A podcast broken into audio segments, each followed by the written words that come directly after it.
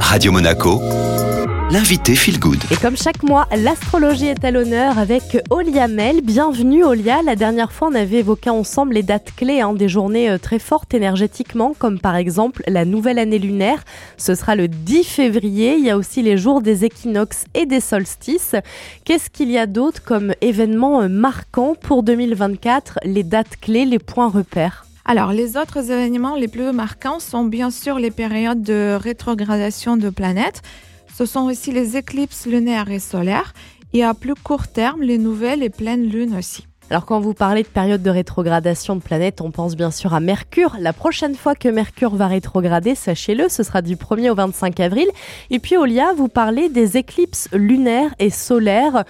Qu'est-ce que ça indique ces périodes-là? Nous traversons deux périodes de couloir d'éclipse.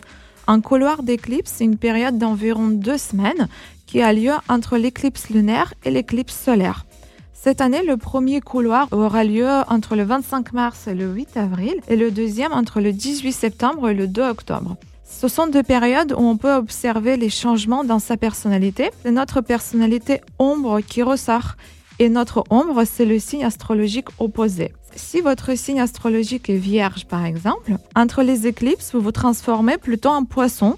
Donc, vous pouvez être moins organisé et orienté sur euh, le travail, mais beaucoup plus créatif et empathique, puisqu'on peut toujours tirer le meilleur de chaque signe, n'est-ce pas? Et puisque vous avez parlé aussi euh, des journées de nouvelles et pleine lune, est-ce que ce sont des journées qui peuvent être particulières? Euh, Oui. Alors, on ne les ressent pas forcément tous. Ça dépend de la force de votre lune dans la carte natale. D'ailleurs, les lunes dans les signes d'eau sont plus sensibles à ces cycles-là. Mais ce sont des cycles rapides de 15 jours et leur influence dure environ 3 jours. Du coup, on observera que notre niveau d'énergie est généralement au plus bas lors de la nouvelle lune et accroît progressivement avec la lune croissante et son niveau est au maximum à la pleine lune. Euh, mais avec ça, les personnes sont aussi généralement plus agitées, parfois en fonction du signe de la lune, même un peu agressives.